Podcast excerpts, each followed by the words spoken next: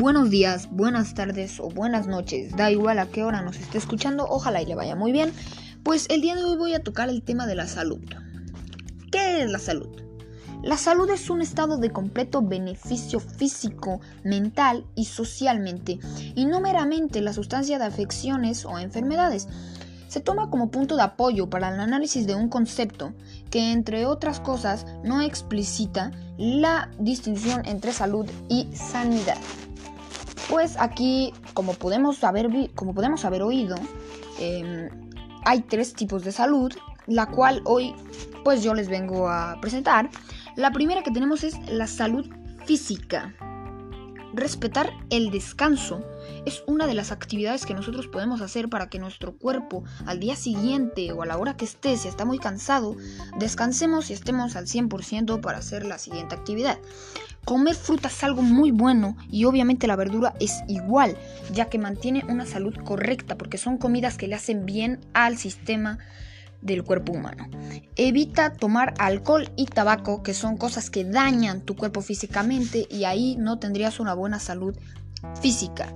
La salud mental, mantener actitud positiva, ver siempre bien todo y verle el lado positivo malo a las cosas te va a ayudar a tener una mejor salud mental.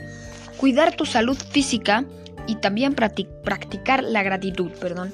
Eh, pues literal lo define practicar la gratitud, ayudar a los demás, tener, eso es tener una buena salud mental.